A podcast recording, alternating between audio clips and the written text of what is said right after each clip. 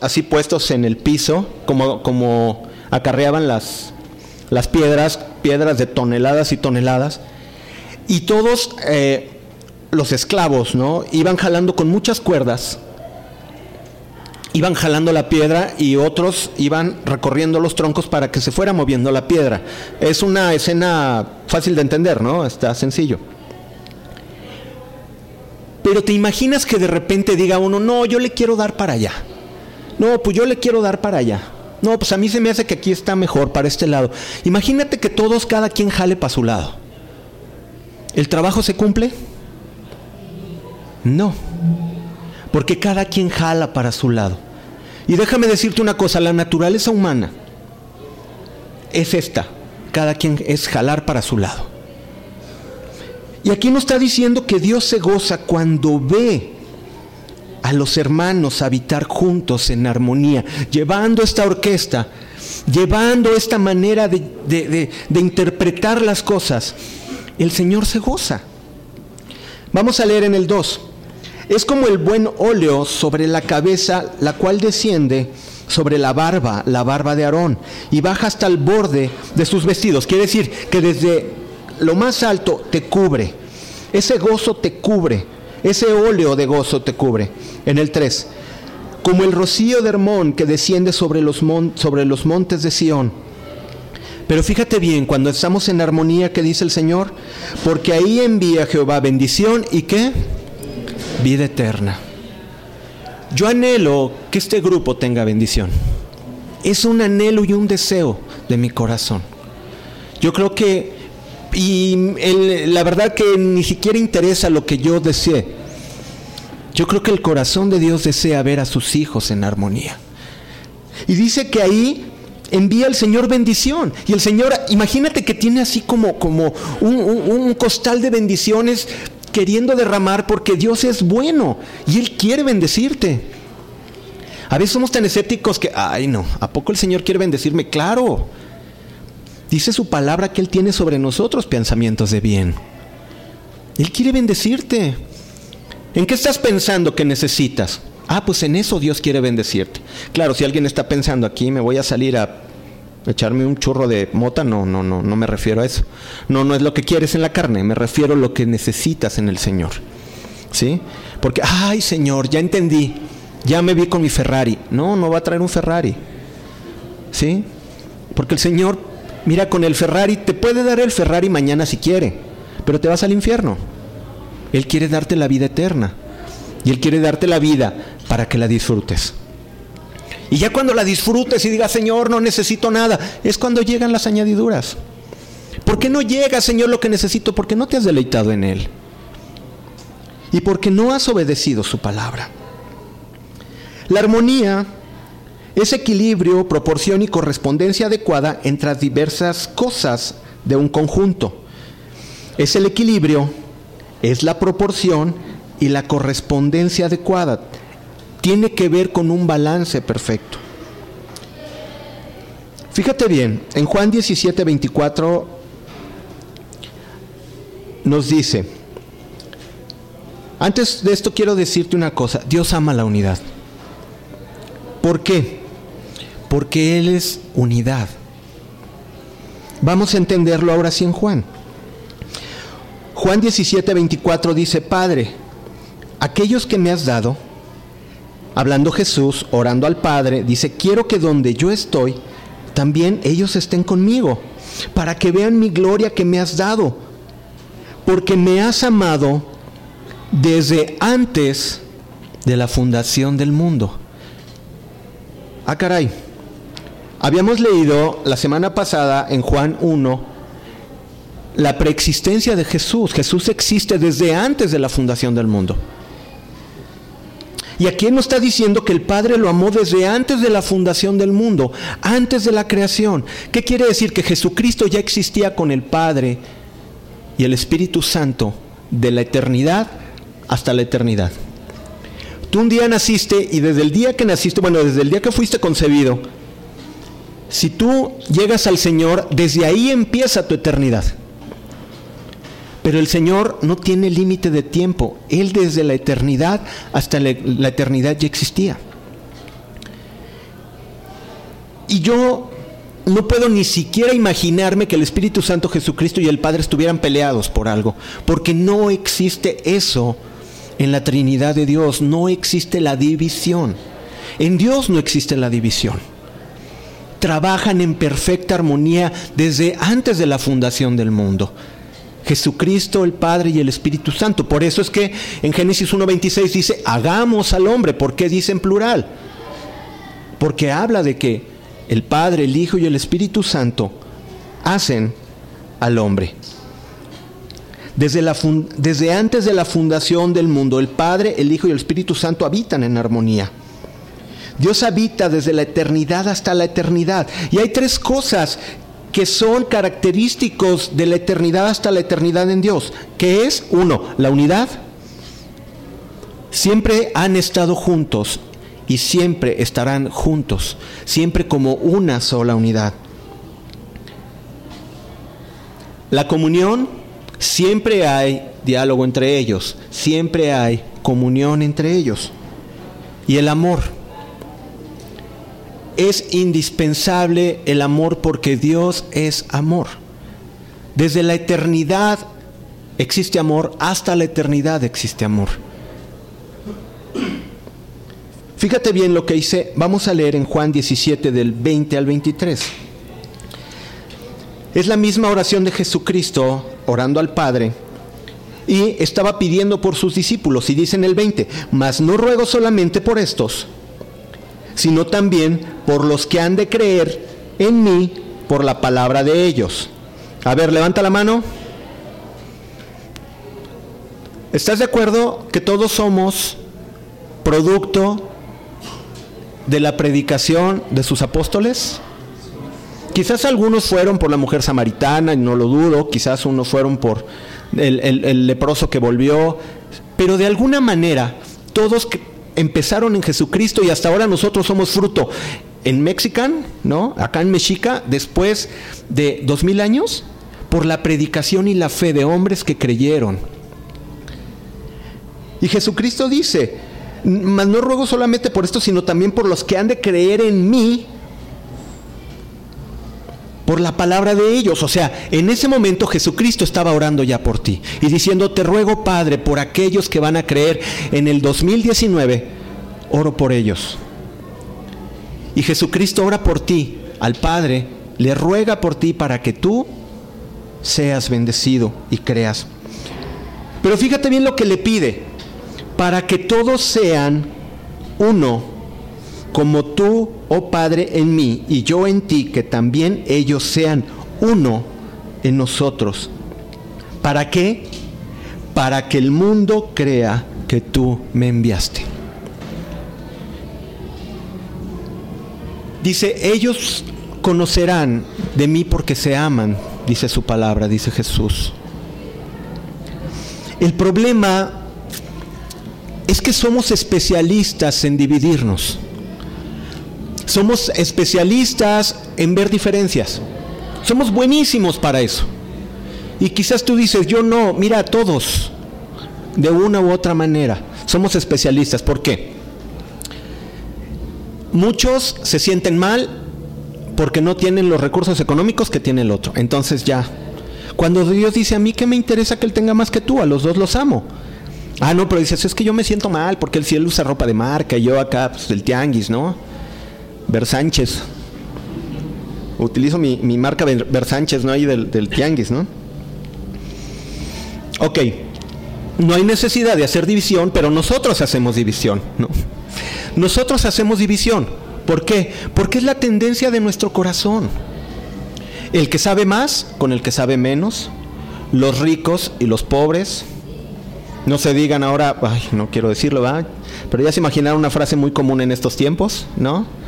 Ahora hay fifis y chairos. Y siempre hacemos división, porque nos encanta hacer divisiones. Hacemos grupos con los que me caen bien. Hacemos grupos con los que saben lo mismo que yo. Él no es de, de, mi nivel porque yo estudié mi maestría y mi doctorado y él no estudió nada. Y no nos damos cuenta que la mirada de Dios cuando nos ve, nos ve igual.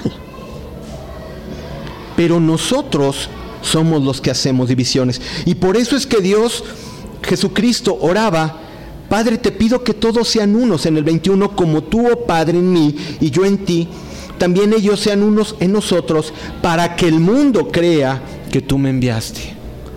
El mundo no cree porque nos ve peleados. Cuando podemos hacer una, una armonía hermosa como lo que escuchamos, mira, los que a veces no conocen a Dios se tapan los ojos y los oídos, no quieren saber, porque dicen, no hombre, ¿cómo habla de su pastor? ¿Cómo habla de su hermano? Siempre que me habla, uy, me habla bien mal de la persona que tiene a un lado, habla bien mal del jefe. La gente no quiere creer porque estamos desunidos, porque no nos cuidamos y no nos guardamos. 22. La gloria que me diste yo se las he dado para que sean uno, así como nosotros somos uno. Yo en ellos y tú en mí, para que sean perfectos en qué? En unidad. Dios quiere que estemos en unidad. ¿Para qué? Para que el mundo conozca que tú me enviaste, dice Jesús, y que los has amado a ellos como también a mí me has amado. Aquí nos está diciendo la palabra de Dios que necesita la unidad para que se pueda ver la obra del Señor. Mira, muy sencillo. Voltea con el que tienes a un lado. El que se duerme y el que no se duerme. Voltea. Pero velo bien, velo bien, porque, ay, sí, los mexicanos somos de ay, güerito. Ay, me da harta vergüenza.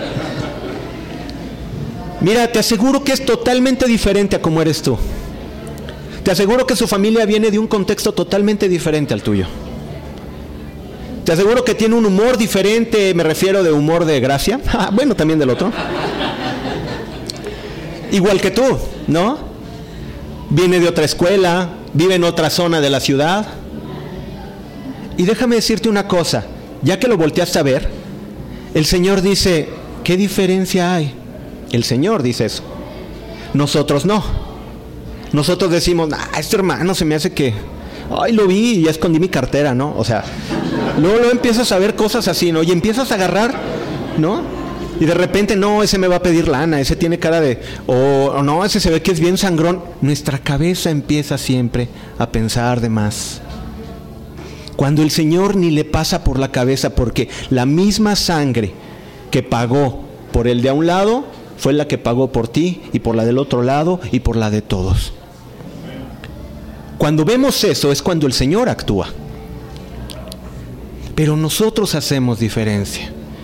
Para mí es música a mis oídos cuando algunos chicos llegan y me dicen, ay, aquí se siente padre porque todos se saludan, porque todos son hermanos, todos son amigos. La verdad que ese es, ese es, mirad cuán bueno y delicioso, es un gusto ver eso. Pero no sabes cómo me duele el corazón cuando sé que hay broncas y peleas entre los que estamos aquí. Igual.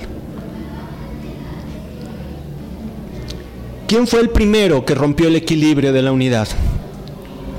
A ver, díganme. Exactamente, Satanás empezó a poner la división. Y fíjate bien lo que dice Ezequiel 28, 13 al 15, vamos a leerlo. Y fíjate muy bien lo que se refiere la Biblia acerca de este personaje, acerca de Satanás.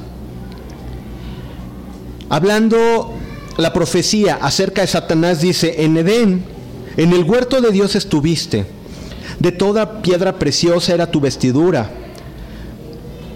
de cornerina, topacio, jaspe, crisólito, berilo, iónice, de zafiro, carbunclo, esmeralda y oro. Los primores de tus tamboriles y flautas estuvieron preparados para ti en el día de tu qué. Entonces, Él es desde el principio. Yo no sé por qué a veces la gente le da la deidad de Satanás como si fuera Dios. Hablan el equilibrio entre el bien y el mal como si el mal fuera equilibrio para Dios. No existe. Porque Dios es de la eternidad hasta la eternidad. Pero Satanás es un ser creado. Pero ¿sabes qué es lo que quiere hacerte ver con todas sus películas? Que la rebelión del diablo. La noche de Satanás, ¿no? Y puras cosas de esas, ¿no? Mira, quieren ponerte una figura que realmente no tiene. Quiere que tengas miedo. Quiere que, no sé, tengas otro concepto. Pero el bíblico dice que Él era un ser hermoso que fue creado para qué? Para alabanza, porque habla de los tamboriles y las flautas. Luzbel era encargado de la alabanza en el cielo. Pero fíjate bien lo que pasó. Tú, querubín grande, protector, yo te puse en el santo monte de Dios. Allí estuviste en medio de las piedras de fuego, te paseabas. Perfecto eras en todos tus caminos desde el día que tú fuiste qué? Creado. Hasta que se halló maldad en ti. Todo iba muy bien hasta que se halla la maldad en Satanás. Todo era perfecto, todo era una orquesta perfecta. En las profecías en Isaías y aquí en Ezequiel, habla que Satanás dice, y yo pondré mi trono a los lados del norte y seré semejante al Altísimo. Satanás quiso tomar esa gloria que él llevaba a Dios, quiso quedársela a él, tratando de asumir que era por él, cuando él era un ser creado. ¿Quién merece alabanza? ¿Dios o Satanás? El único que merece alabanza es Dios. Pero Satanás quiere que le tengas miedo, que lo veas grande, poderoso. Él ya está vencido. Ahora tú dices, ah, entonces le voy a poner al brinco. No, no estoy hablando de eso. Porque es un ser poderoso. Pero déjame decirte una cosa, mayor es el que está con nosotros. Y nada más dice Jesús, escrito está, y Satanás, con la cola entre las patas, que no sabemos si tiene cola, ¿va? pero con la cola entre las patas sale corriendo. Porque no aguanta la santidad de Dios. Y como no aguanta la santidad de Dios, no aguanta que tú te santifiques. Cuando tú haces lo recto, lo correcto, tienes comunión con Dios, cuando estás en su presencia, cuando amas, cuando perdonas, cuando estás en unidad, Satanás corre. Pero el problema, que muchos como Satanás, éramos perfectos hasta que fue hallada maldad en nosotros. Y empezaron las grietas. Todo era perfecto en unidad hasta que empiezan las grietas en una casa, en una columna, en una estructura de metal, en una familia, en un grupo de la iglesia, en un grupo de amigos. Cuando empieza una grieta, ya después lo que sigue es la tragedia y el colapso. Pero todo empieza con una pequeña grieta. Y al momento que en un grupo vemos que puede haber grietas, tenemos que actuar. ¿Qué pasa cuando tú ves una grieta en la pared? ¿La dejas ahí? La resanas y la tapas. ¿Por qué? Porque si no después se mete la humedad y empiezan los problemas. Acaba de pasar una tragedia en, en Génova, Italia, con un puente. Y porque dijeron, no, vamos a hacerle el mantenimiento del puente mejor después de las vacaciones, porque si no vamos a colapsar el tráfico, ¿no? ¿Y qué pasa? Se cayó el puente. Y una tragedia. 90 metros de altura tenía ese puente. Terrible. Y cuando se ven las escenas y empiezan a hacer las investigaciones, hay una toma donde va un camión y se ve una grieta en una columna. ¿De qué tamaño era la grieta? No lo sé, era como de un metro. ¿Cuánto pesaba ese puente? Toneladas y toneladas y toneladas. Toneladas y toneladas y toneladas. Contra una grieta no es comparable. ¿Qué se ve más impresionante? Toneladas de un puente o una grieta de un metro. Aparentemente el puente que es muy grande. Aparentemente tu vida está muy robusta y fuerte por tus estudios, tu capacidad, tu, tu no sé, preparación. Pero a veces hay grietas en tu vida que no atiendes. Y en un grupo a veces hay grietas que no atendemos. Y levantan sus manos en muchos grupos, pero no se hablan las dos personas que levantaron sus manos. ¿Acaso no dice la palabra que si traes ofrenda delante de Dios y sabes que tu hermano tiene algo en contra de ti, mejor deja tu ofrenda, ponte a cuentas con él y después vas a Dios? Ese es el orden que Dios pide, porque Dios no recibe la ofrenda de un corazón que está dividido, que tiene problemas. La maldad siempre rompe el equilibrio. El pecado no confesado, la actitud no corregida, el orgullo y la soberbia. Ahí empiezan las grietas. Vamos a 1 Corintios 1, 10 y 11. Los Corintios era, un, era una ciudad donde la iglesia puesta aquí en Corinto, en Grecia, tenía muchísimos dones. Y si leemos este capítulo 1 de 1 Corintios, vemos que Pablo se goza, se goza en los dones que han recibido. Pero fíjate bien lo que dice en 1 Corintios 1, 10 y 11. Os ruego pues, hermanos, por el nombre de nuestro Señor Jesucristo, que habléis todos una misma cosa y que no haya entre vosotros qué? Divisiones, sino que estéis perfectamente unidos en una misma mente y en un mismo parecer. 11. Porque he sido informado acerca de vosotros, hermanos míos, por los de Cloé, que hay entre vosotros contiendas. Y aquí hay una parte muy curiosa. Imagínate a los corintios llenos de dones y talentos, que unos hablaban en lenguas, unos cantaban, tocaban, predicaban, llevaban la palabra. Imagínenselo. Pero había contiendas entre ellos. Y llega Pablo con los de Cloé y los de Cloé les dicen, ¿sabes qué? En Corintio tienen montón de broncas. Aquí tenemos dos opciones. Los de Corintios tenían dos opciones. Y es mucho, las, la primera es la que hacemos, generalmente. ¿Sabes qué onda? Roy es hermana, la veo como que anda mal, ¿no? Vas con la persona y ¿quién te dijo? ¿Quién fue? ¿Quién habló? En lugar de preocuparte por tu pecado, estás viendo quién fue el que habló. Y aquí me llama la atención, porque aquí lo dice Pablo muy claro, porque los de Cloé vinieron y me dijeron que ustedes tenían divisiones. Qué curioso que lo mencione, ¿no? Está diciendo ahora sí que nombre y apellido de quién le pasó el chisme. ¿Cierto o no? Pero ¿qué pasa cuando somos descubiertos? Lo primero que hacemos, órale contra el mensajero. ¿Quién te dijo? ¿Quién fue? Yo tengo mi pecado, pero ¿quién te dijo? ¿Esa es la actitud correcta?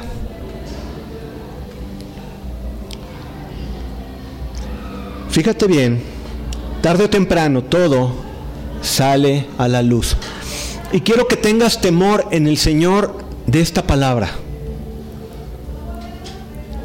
Marcos 4, 22 y 23. Escúchalo bien y tatúatela en tu corazón. Dice la palabra de Dios en Marcos 4, 22, porque no hay nada que, nada oculto que no haya de ser manifestado ni escondido, que no haya de salir a la luz. Tarde o temprano las cosas se saben. Dios te va a dar un tiempo para que tú te arrepientas. En unos más, en unos menos, pero siempre Dios te va a dar el tiempo para que tú te arrepientas. Pero va a llegar el momento, así como Sansón, que no se quiso arrepentir, no se quiso arrepentir y tómala. Un día todo va a salir a la luz. Y el problema no es quién te dijo. Me llama mucho la atención porque muchos me dicen, ¿no? Bueno, me entero pues de que no le digas a Roy, y no le digas a Roy, y no le digas a Roy. Le digo, ¿yo qué? No le digas a Roy cuando Dios te está viendo. Y cuando Dios te balconía va a ser 20 mil veces peor. ¿Yo qué te puedo decir? Pero no le digas a Roy, no le digas a Roy qué. Mire chicos, miren, cuando una persona es transparente puede ver su vida completa. ¿Están de acuerdo conmigo? Yo te puedo decir, no tengo que soy ni mucho menos Yo sé que aquí hay gente mucho más madura que yo. Pero pueden ver mi vida y te puedo decir que yo tengo errores. ¿No? Y no me agüito, ¿por qué? Porque soy humano y los tengo. Pero a mí puedes ver mi vida, mis finanzas, ¿no? Puedes ver muchas cosas. Yo no escondo nada. Claro, no te voy a estar platicando mi vida, ¿no? Como ni tú vas a platicársela a todos. Pero a lo que me refiero, si vienen a hacerme auditoría de mi vida, pues ¿qué pueden encontrar? Que hoy no tendí la cama, pues así, ¿no? Que a veces pierdo la paciencia, ¿no? Cuando me desespero de algo, ya me conocen los chicos que trabajan conmigo, que cambio las cosas a veces de la jugada, ¿verdad? Tengo muchas cosas que tengo que corregir, pero te las digo de frente, no tengo nada que esconder. Que cometí errores en el pecado, si viene alguien que me conozca de hace muchos años, te puede decir, Roy está ahí predicando. Yo también hago la misma pregunta. Yo estoy aquí porque sé también mi pasado, pero déjame decirte una cosa, si Dios me perdonó, ¿quién me puede juzgar? Si Dios te perdona, ¿quién te puede juzgar por el pasado? Pero el problema es que lo escondemos y queremos esconderlo.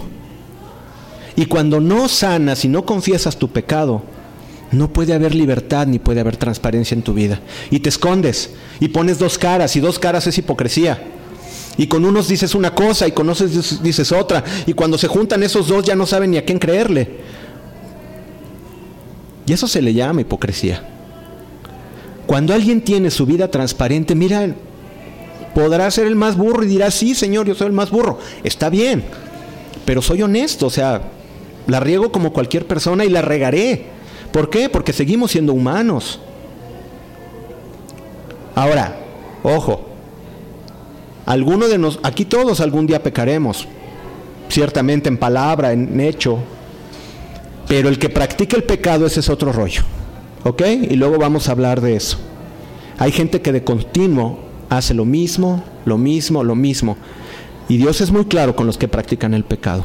Porque el pecador se arrepiente y Dios con amor se goza y lo perdona. Pero muchas veces al que practica el pecado, un día, como dice Marcos, 4.22, porque no hay nada oculto que no haya de ser manifestado, ni escondido que no haya de salir a la luz. Déjame decirte una cosa, yo estaba en un congreso de jóvenes en aquel, bueno, cuando estábamos en la otra iglesia hace muchos años, allá en Tolsa. Cuando yo escuché esto, yo lo primero que dije, ya, ya valió gorro esto. Dije, y se va a saber todo lo... Era adolescente, ¿no? Y dije, no, no, no. Y dije, ay Señor, no. Desde ese momento me entró temor y dije, no, me voy a tratar de portar lo mejor que pueda. Porque si me balconeas, va a estar fuerte.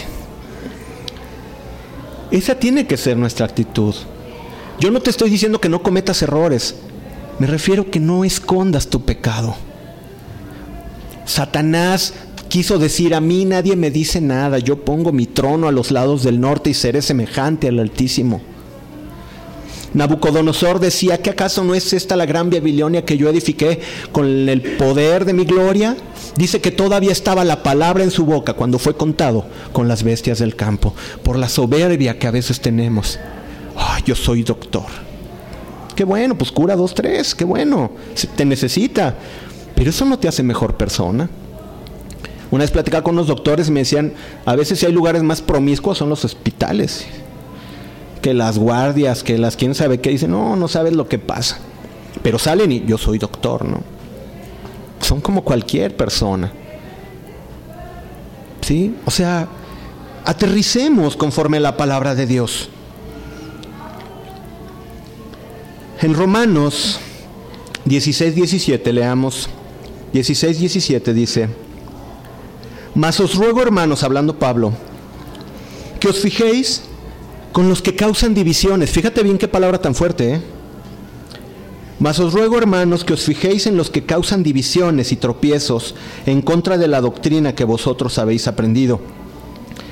¿Qué dice? Y que os apartéis de ellos. No lo estoy diciendo yo, lo está diciendo la palabra. Si ves a alguien que está, ¿sabes qué onda? No, ahí están bien mal.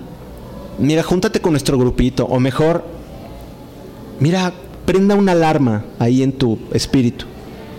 Cuando venga alguien y no, no empiece a criticarme, no porque sea yo, que critique a cualquiera de los que estamos aquí, que prenda un foco de alarma. ¿Por qué? Porque ese hermano quiere causar una grieta. Porque ese hermano quiere causar división. ¿Y qué es división? ¿Qué es una grieta? Es apartar dos cosas. Pierde la integridad, pierde la fuerza. ¿Qué dice el Señor? Apártate de ellos. Si tú ves un hermano que, ay, no, no, no, no le digas, no, no, no hables, no, mira, mejor vente con nosotros, o qué tiene de malo, vamos a hacer esto y que. Un foco ahí. ¿Por qué? Porque está tentando contra la doctrina y Dios te dice, mejor apártate de él. Porque tales personas, en el 18, porque tales personas no sirven a nuestro Señor Jesucristo, sino a sus propios vientres. Y qué curioso, ¿no? Sirven a su, propio, su propia carne. Es que yo siento como que no. Yo siento como que ese hermano está en pecado. Yo siento como que ese es bien tranza. Ay, sí, ese se cree. ¿Te fijas? Todos esos comentarios son de aquí. Todos los comentarios para amolar a alguien son de aquí, del vientre, ¿no? De aquí, de, de la víscera, ¿no? Viscerales. Sino que a sus propios vientres y con suaves palabras y linzonjas engañan los corazones de los ingenuos. La palabra dice, apártate de ellos. ¿Qué piensa el Señor de la división? Y fíjate que esta palabra es durísima. Pero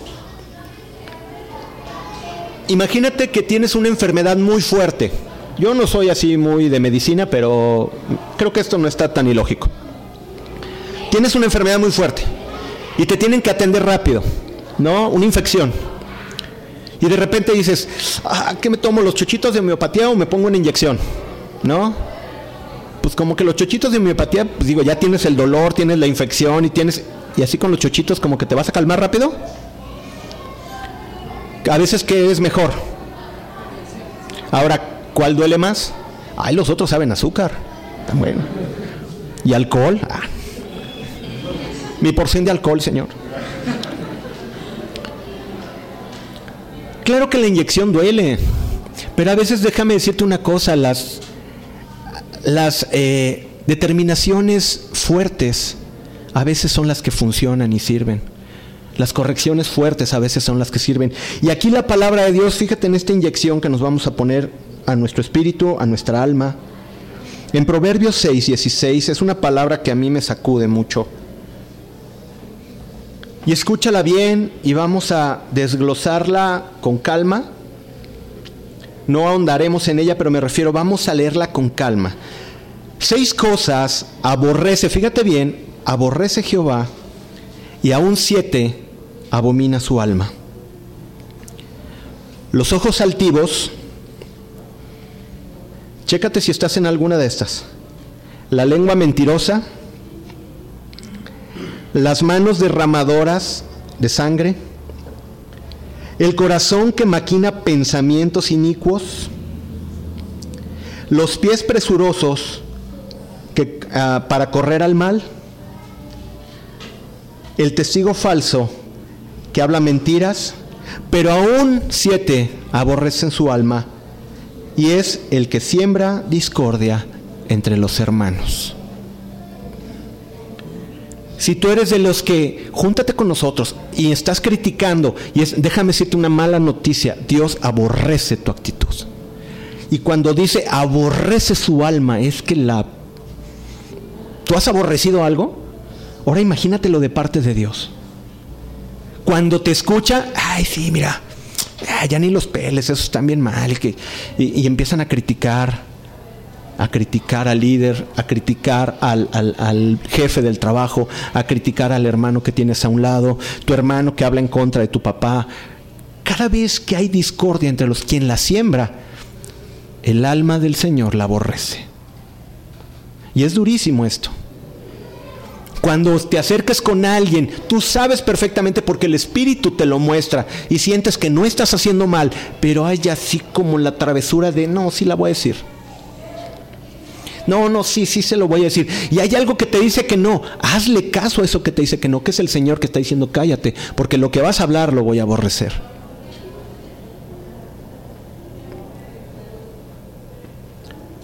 Y el que siembra discordia, aún siete aborrece su alma, el que siembra discordia entre los hermanos.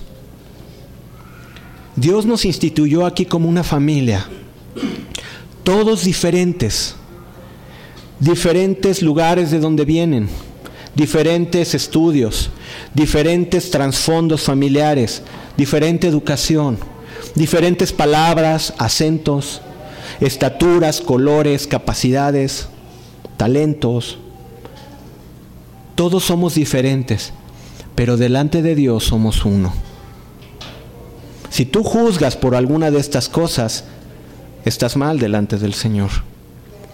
Si tú volteas a los que tienes alrededor, mira, todos son tus hermanos y todos Dios murió por cada uno de ellos. Y si tú lo juzgas porque tú te sientes más, mm, estás mal. Como decía un chilango, estás mal, mi chavo. Estás mal, digo en el Instituto Bíblico allá en México, ¿no? Estás mal, mi chavo. Estás mal. La verdad, ojalá tengamos la capacidad de decir, mire, este es mi brother y eh, esta es mi sister, ¿no? Y, si me entiendes, si somos amigos, hermanos, Dios nos ve igual. Esa era la iglesia primitiva, esa es la iglesia del principio. Se ayudaban, se amaban, se cuidaban, oraban unos por otros. Era hermoso, era una armonía como las que vimos al principio. Sonaba precioso, sonaba hermoso. Pero aquí como dos, tres como que se quieren desafinar metiendo su cizaña, ¿no? Pero déjame decirte una cosa. Es precisamente para ti la palabra, no sé ni quién, pero es para ti la palabra. ¿Para qué? Para que ya guardes silencio y mejor te unas a la armonía y Dios se goce al ver que perdonas, que amas.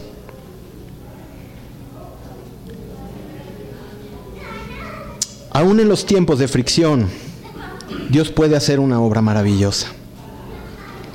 Fíjate bien en Corintios, 1 Corintios 11, 18, 19, esta iglesia de Corintios algo especial.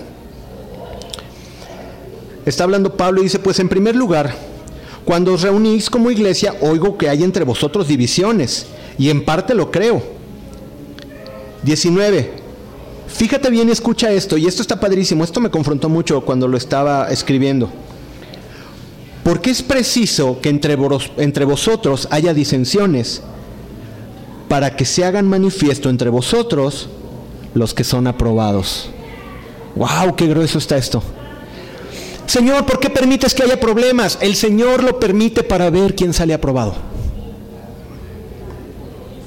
¿Sí me oíste? ¿Sí nos quedó claro? Está sencillo, ¿verdad? Pero la palabra de Dios así es de sencilla porque es preciso que entre vosotros haya disensiones, para que se hagan manifiestos entre vosotros los que son aprobados, los que perdonan, los que aman, los que piden perdón, los que no andan con complejos, los que no andan con chismes. Para eso vienen las broncas. Y para eso tienes problemas. Cuando tengas un problema con alguien, recuerda esta palabra. Es necesario que estas cosas pasen. Pero Señor, yo quiero salir aprobado. Está padre, ¿no? Pero qué reto tan fuerte. ¿Cómo salir aprobados? En Efesios 4, 1, 6, hablando Pablo, dice, yo pues, 4, 1 a 6 de Efesios, yo pues, preso en el Señor, os ruego que andéis como es digno de la vocación con la que fuiste llamados. Muchachos, ¿A qué vocación fuimos llamados? Somos hechos, somos llamados cristianos, lo veíamos la semana pasada. ¿Cuántos son cristianos? A ver, levanten su mano alto. ¿Cuántos son cristianos? Ok. Ahora voy a hacer otra pregunta. ¿Cuántos ejercen ser cristiano? ¿Sí? Porque una cosa es ser cristiano. Recuerda que a todos los que creen, a los que le recibieron, les dio la potestad de ser hechos hijos de Dios. Yo creo, yo le recibo, soy hijo de Dios. Pero no todos ejercen como cristianos. No todos perdonan, no todos aman, no todos dan, no todos apoyan, no todos ayudan, no todos son testimonio. Unos hacen lo que se les pega la gana. Esa es la gran diferencia. Los que son cristianos y los que ejercen como cristianos. Entonces tenemos una vocación como cristianos. En el 2, con toda con esa vocación con la que fuiste llamados, con toda humildad y mansedumbre, en el 2, soportaos con paciencia los unos a los otros en amor. Sopórtense. Quizás el que tienes a un lado o el que tienes aquí enfrente no es fácil. Vane me conoce y dice, no, pues la neta no es fácil, mi esposo, ¿no? Mis amigos me conocen y dicen, no, pues a veces, Roy, no es fácil. Pero me soportan con amor. Y yo se los agradezco y se los admiro me soportan con amor. ¿Por qué? Porque saben perfectamente que no soy perfecto, pero también sé que ellos tampoco. Entonces, ¿qué voy a hacer? Soportarlos en amor cuando ellos también estén mal. Y eso es lo que nos está hablando la palabra de Dios tan sencilla, soportándonos con paciencia los unos a los otros en amor, solícitos en guardar la unidad del espíritu en el vínculo de la paz. Un cuerpo, un espíritu, como fuisteis también llamados a una misma esperanza de vuestra vocación, un Señor, una fe, un bautismo, un Dios y Padre de todos, un Padre de todos, el cual es sobre todos, que es por todos y es en todos. Qué hermoso está esto. Nuestro Señor está sobre nosotros, sobre lo que pienses y lo que creas, el Señor está sobre ti. Está por todos porque Él se dio a su Hijo Jesucristo. El Señor es por todos, pero también el Señor es en todos. Así para que no tengas pretexto de que, ay, es que, ¿cómo perdonarlo? ¿Sabes una cosa? Perdonar es uno de los actos de fe más grandes que tú puedas tener. Y es difícil. Pero déjame decirte una cosa, el perdón no viene, no viene, es más, te lo voy a decir así, el perdón se, vende por separado. Así es. cuando tienes un juguete y de repente te dicen, ay, aquí viene el carrito de, de, los G.I. Joe, ¿no? ¿Y dónde está el carro? El carrito se vende por separado. Ah, pues haz de cuenta que el perdón es así. Dios te dio el amor, te dio la gracia, pero el perdón no viene en tu carne. El perdón es un paso de fe que tú tienes que dar. Así de, hoy no quiero, no quiero, no quiero, no quiero, pero Señor lo perdona en el nombre de Jesús. Y escúchame, no es que tu carne no quiere, pero voy a obedecerte a ti, Señor. Y vas y le dices, ¿sabes qué? Sí te perdono. Haya hecho lo que te haya hecho, perdona. Porque si no perdonas, vienen las grietas. ¿Ahora todo concuerda? Si no hay perdón, si no te soportas los unos a otros con amor, empiezan las grietas. Y siempre en un grupo, se los vuelvo a repetir, aquí están los testigos, no de Jehová, sino de testigos. Aquí están estos muchachos que ya tienen tiempo. Yo les decía cuando éramos dos en el salón uno y decía, ay muchachos, disfruten cuando somos poquitos. De veras disfrútenlo. Y todos me veían, ay no, Roy, que este grupo crezca y que sea así. Y yo decía, ay, cuando crece un grupo, cuando crece un grupo empiezan las broncas, empiezan los grupos, empiezan las tiradas de mala onda y empiezan siempre, siempre que quieres un grupo, empiezan las broncas. Entonces yo les decía, déjenme disfrutar así a los doce, los veía, todos los abrazaba y gloria a Dios, ¿no? No, aquí, aquí está el buen Alex. Alex, ¿te acuerdas de ese tiempo, Nati? ¿No? Rafaela, ¿te acuerdas de ese tiempo? O sea, qué bonito, estábamos así, ah, somos poquitos y todos convivíamos y, ay, traje para todos, ¿no? Ahora trae para todos, digo, no, está grueso, está fuerte, ¿no?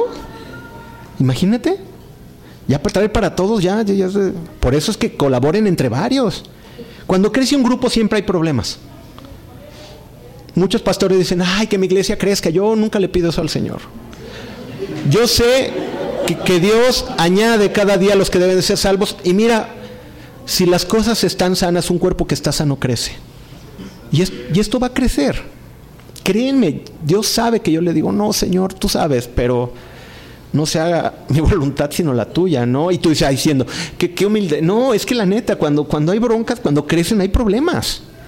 Y ya escuchas que este ya no le habla a este, y que este se peleó, y que estos se fueron para quién sabe dónde, ya están haciendo sus cosas, y que y de repente ya es una cosa terrible. Y dices, ay Señor, pregúntale a mi esposa. Y ya me dice, ya, Roy, descansa. digo, ay, es que este hermano, y esta hermana, y esta chica, y es, ya, pero sí aprendo que ya llega el momento en que, ¿sabes qué? Aquí es mi tiempo de familia, cierro la maleta, pues, ahí se quedan, ¿no? Que Dios los bendiga, ahí he hecho mi oración, bendícelo, Señor, ¿no? Y yo descanso.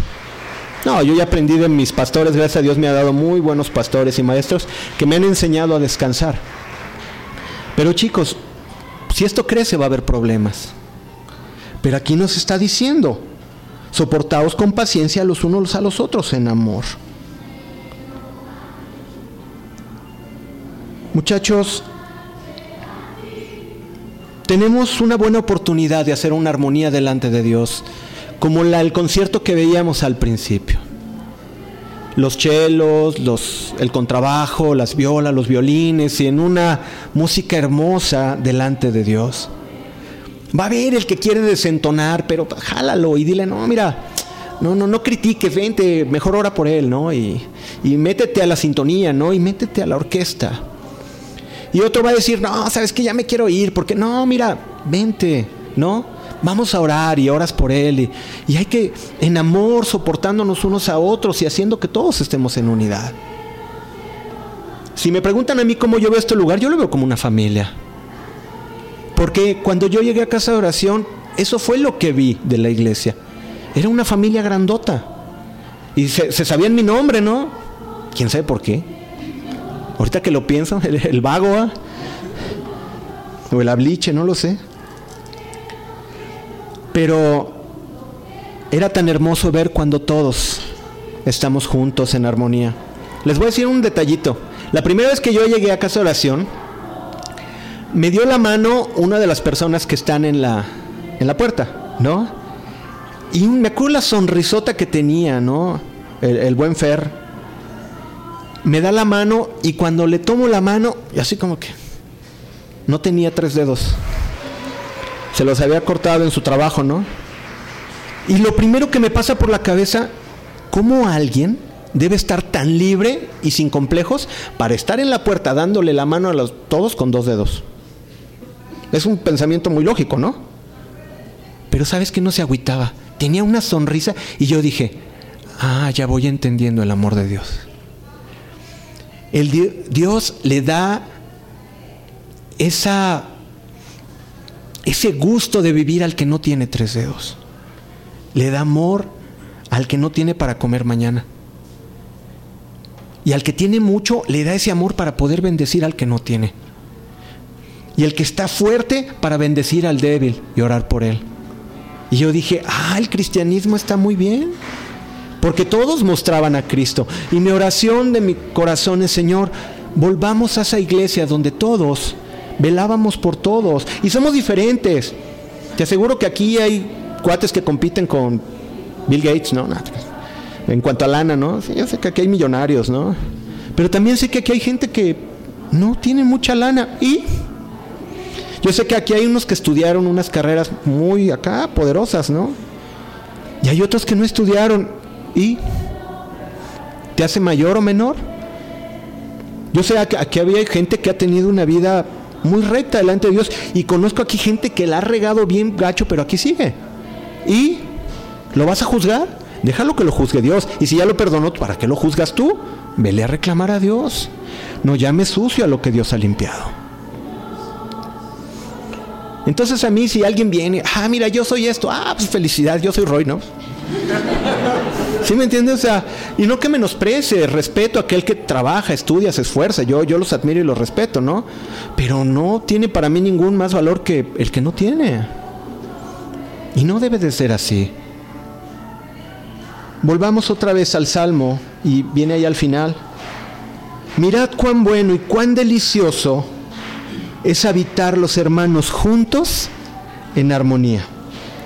Es como el buen óleo sobre la cabeza, la cual desciende sobre la barba, la barba de Aarón, y baja hasta el borde de sus vestiduras, como el rocío de Hermón que desciende sobre los montes de Sión, porque allí enviará Jehová bendición y vida eterna. Wow. Yo sé, muchachos, que aquí hay grietas.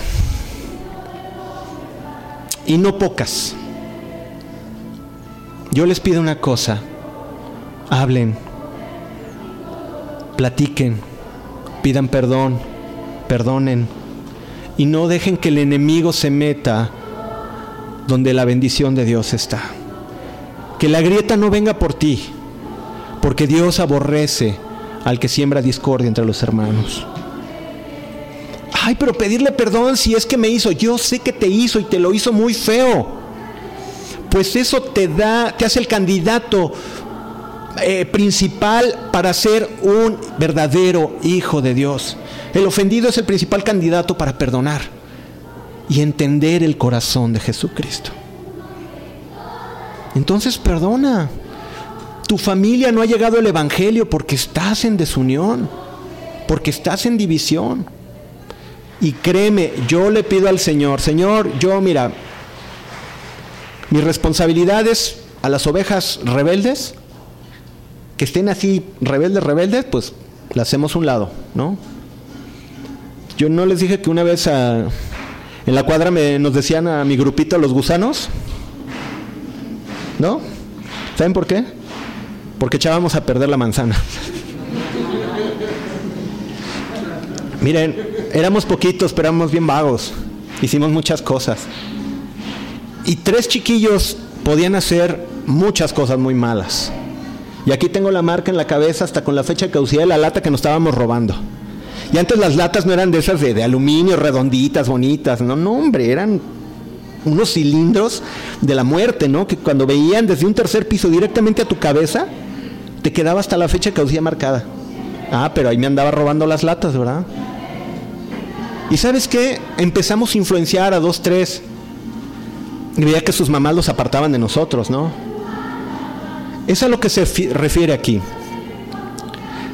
Si vemos a alguien que está echando a perder el grupo, vamos a tener que hablar con él. Claro, primero se le habla una vez, dos veces, se le trata de restaurar, pero cuando no, eso se hace. Pero eso es lo que yo sé. Los que no sé, ustedes pongan orden. ¿De acuerdo? Pongan orden. Porque este grupo puede ser, y no este grupo, esta iglesia puede ser una grande bendición, grandísima. La presencia de Dios, milagros, pueden pasar, eh, no sé, que digas, ay, Roy estaba orando por quién sabe qué, y de repente vino el Señor y, y, voy a, yo quiero verlo, pero no por los milagros, entiéndanme, yo no soy milagrero, a mí eso no me mueve, yo estoy contento con mi salvación, mi nombre está escrito en el libro de la vida. Pero también Dios dice que va a traer bendición aquí en la tierra. ¿No la quieren ver? Pongamos manos a la obra y seamos dignos de la vocación a la que fuimos llamados.